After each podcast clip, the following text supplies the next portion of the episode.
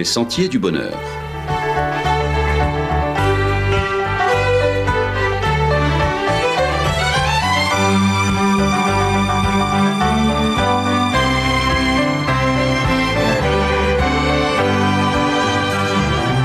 Une émission qui vous apporte un message d'espérance, de paix, de joie et de confiance.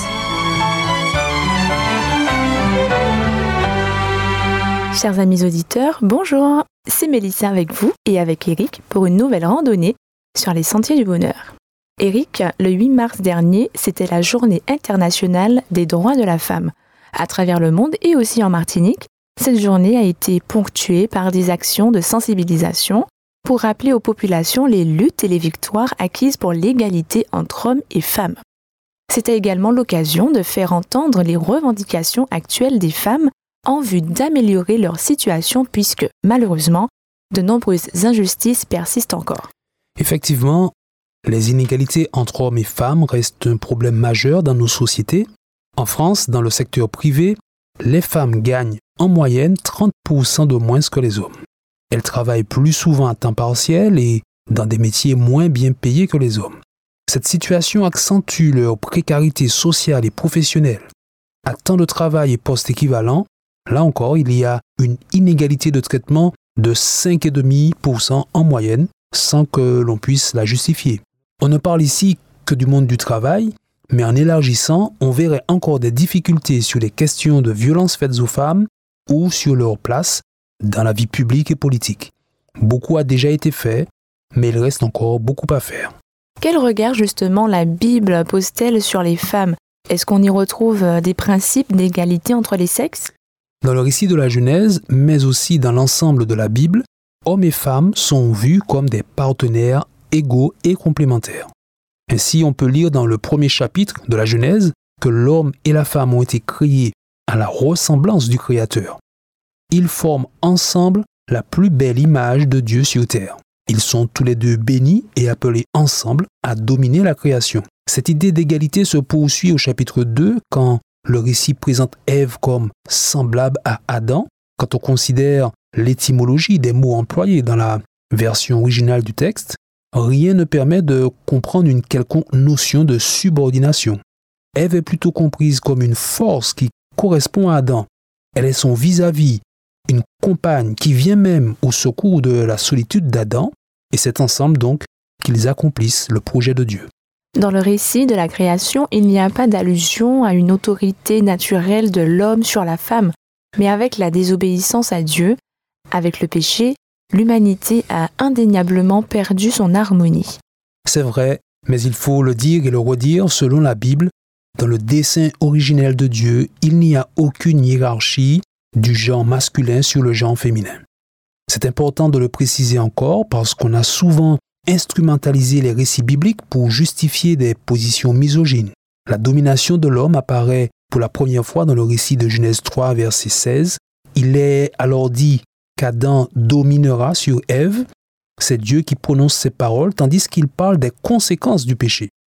Dieu n'était pas en train de donner un ordre à Adam, mais en quelque sorte, il était en train de faire ce constat est de prophétiser que dans le nouveau modèle que l'humanité a choisi, le rapport de force est la norme, et sur ce terrain-là, l'homme dominera la femme. La réalité, c'est que Dieu ne s'est pas trompé. Maintenant, avec Jésus, il a proposé un nouveau modèle à l'humanité. Jésus est venu restaurer le modèle du paradis dans lequel hommes et femmes sont égaux.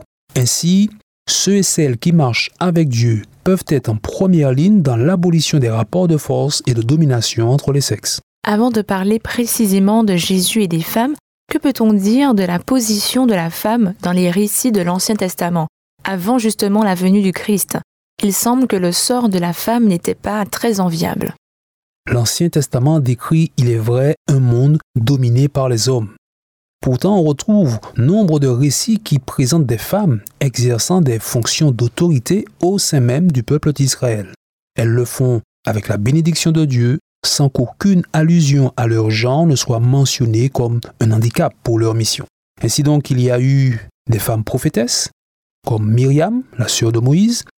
Certaines femmes ont dirigé le peuple d'Israël, c'était le cas de Déborah, présenté dans le livre des juges comme exerçant la fonction suprême de juge sur tout Israël. Plus tard, il y eut aussi des reines partageant l'autorité royale avec leurs fils, comme Bathsheba, mère de Salomon. Dans 1 roi 2, verset 18, on lit que Salomon fit mettre un trône à sa droite et sa mère y prit place. Dans la culture hébraïque, siéger à la droite du trône, c'est partager entièrement l'autorité du souverain. Ainsi donc, dans tous ces récits, il n'y a pas de caractère exceptionnel à ces situations, et on peut le dire clairement dans l'Ancien Testament, malgré le problème posé par le péché, les récits n'enseignent pas l'infériorité de la femme par rapport à l'homme. S'il y avait des femmes investies d'une autorité religieuse et politique, dans l'Israël ancien, la prêtrise était tout de même exclusivement masculine. Effectivement, alors on a aussi observé que dans certains cultes anciens autour d'Israël, les prêtresses étaient également des prostituées et elles participaient à des rites sexuels. C'est certainement pour éviter une certaine confusion et pour éviter les dérapages si prompts à survenir que Dieu a opté pour une fonction exclusivement masculine pour son peuple. Ceci dit, dans Exode 19, verset 6, Dieu a présenté à Moïse son idéal sur la question de la prêtrise quand il a dit que tout le peuple est destiné à exercer la prêtrise, hommes et femmes. Vous serez pour moi, dit-il, un royaume de prêtres. Cet idéal s'est finalement réalisé avec la venue de Jésus. Venons-en donc au rapport entre Jésus et les femmes. Tant dans ses paroles que dans ses actions, Jésus a traité les femmes comme des égales de l'homme. Il a de fait bousculer les codes juridiques, sociaux et religieux de son temps. Par exemple, dans une culture qui désapprouvait l'éducation religieuse des femmes, Jésus, lui, les a encouragés à être ses disciples. On le retrouve enseignant une femme samaritaine dans Jean chapitre 4. Dans Luc chapitre 10, on lit que Marie, la sœur de Lazare, s'assit aux pieds de Jésus et écoutait ses paroles. Cette position était celle des disciples de l'époque, Jésus a accepté Marie et à ceux qui voulaient la cantonner à la cuisine, Jésus a dit, Marie a choisi la bonne part, elle ne lui sera pas enlevée. La place de la femme n'est donc pas à la cuisine. En tout cas, pas selon la Bible et pas selon Jésus. En enseignant les femmes aussi bien que les hommes, Jésus envisageait que les deux puissent, après leur formation, enseigner à leur tour. Mais Jésus a tout de même choisi douze apôtres et que des hommes. Le contexte du ministère de Jésus explique en grande partie ce choix du Christ. Il a choisi des hommes certainement pour deux raisons principales.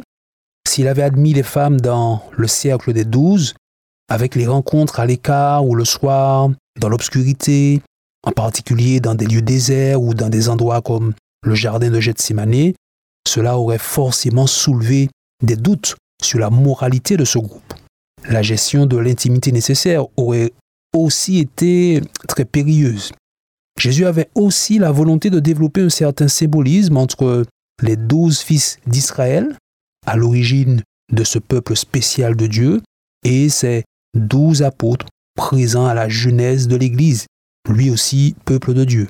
Maintenant, il faut noter que la première personne que le Christ ressuscité chargea d'annoncer l'évangile de sa résurrection fut une femme, Marie de Magdala et son histoire est rapportée dans l'évangile de Jean au chapitre 20.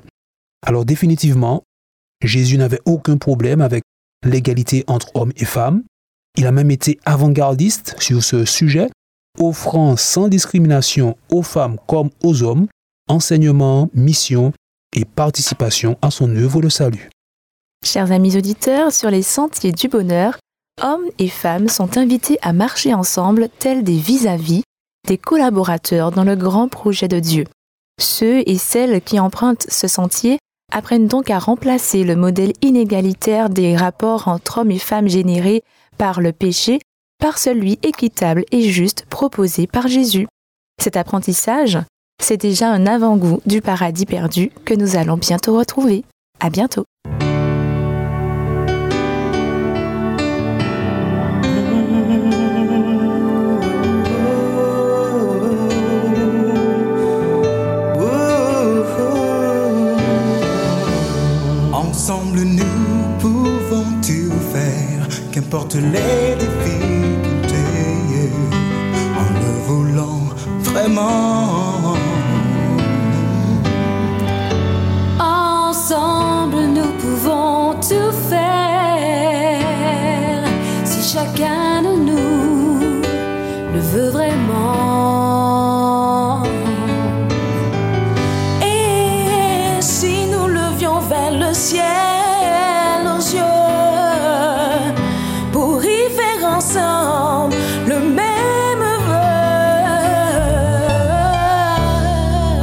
des blancs, unis comme des frères, nous pouvons le faire en le voulant vraiment.